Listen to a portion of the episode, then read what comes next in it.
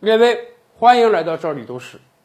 看历史的时候啊，有时候我们会经常看到一些假历史，尤其是当今自媒体泛滥啊，有一小撮自媒体从业者啊，为了博取大家眼球，经常性的写下了很多历史谣言。我们今天给大家来剖析一则。这两年来，有一则史料在网上流传，有很多自媒体号啊都在疯传，说什么呢？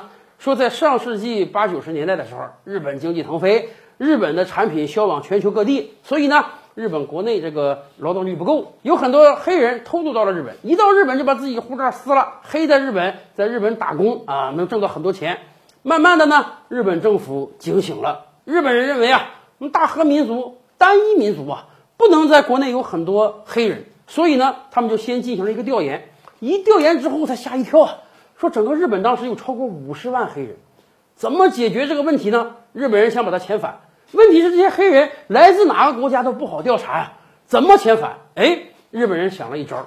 日本当时啊跟莫桑比克关系不错，日本的官员就跟这个莫桑比克官员商量说：这样吧，我们国家这个黑人太多了，全是偷渡来的，解决不了，你们帮帮忙，我们给你们几千万美元的优惠贷款啊，你帮我解决这个事儿呗，我给他遣返到你这儿呗。遣返费用不用你拿啊，而且考虑到他们到你这儿没法生活呢，每个黑人我们还发这个一千美元的这个安家费啊。后来为了跟日本有经济上的合作，莫桑比克同意了。短时间内啊，日本调用了二十五个大型的远洋轮船，把这五十万黑人抓起来，塞到轮船船底，然后全都运到了莫桑比克，防止日本有大量的黑人存在。很多自媒体号啊，还用这个史实教育我们，说我们国家今天也有很多黑人，有没有可能我们也搞这样一个方案啊？跟非洲哪个小国商量商量，都遣返过去？这个事儿是真的吗？当然不是了。除了这几个自媒体号在瞎造谣之外，没有任何一个官方媒体讲述过这个事情。而且拿脑子想想，我们就能清楚，这个事儿有很多漏洞啊。首先，第一，上世纪八九十年代的时候，日本。不像今天这么缺劳动力啊！今天的日本是个老龄化社会啊，劳动力奇缺，很多行业都是白发苍苍的老人在干活。上世纪八九十年代，今天的老人还是年轻人啊！日本没有缺那么多劳动力，而且，即便缺劳动力，日本有可能允许大量的黑人偷渡吗？日本是有着他的计划的，比如说研修生计划，这个以前我们都批判过。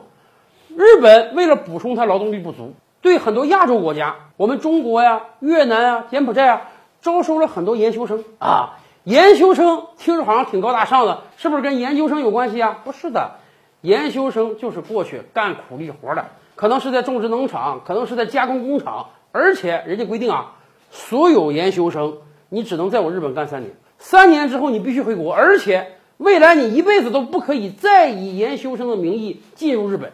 就是怕你留在日本啊！对于肤色相同的亚洲人都这样，何况是黑人呢？日本对于保持民族纯洁性这个事儿上，确实一直做的是很严格的。日本历来有一个说法，哪怕是对本国国民都是啊，欢迎你出去，欢迎你移民，但是不欢迎有人进来。日本当年三千万人口的时候，就已经把大量的国民赶到巴西去移民了，他怎么可能？在上世纪八九十年代，放任大量的黑人偷渡过来，咱说实话，日本人相对而言还是很顺从的。日本老板估计都不敢雇佣这个黑下来的黑人呢。而从另外一个角度上讲，这莫桑比克就为了获得几千万美元的贷款，就瞎了心的收五十万人过来，而日本一人还给一千美元，光给这些人的钱就超过五亿美元了。更夸张的是，一艘轮船。能装下两万黑人吗？稍有不慎，得造成多少人死伤啊！所以啊，这是一则彻头彻尾的假史料。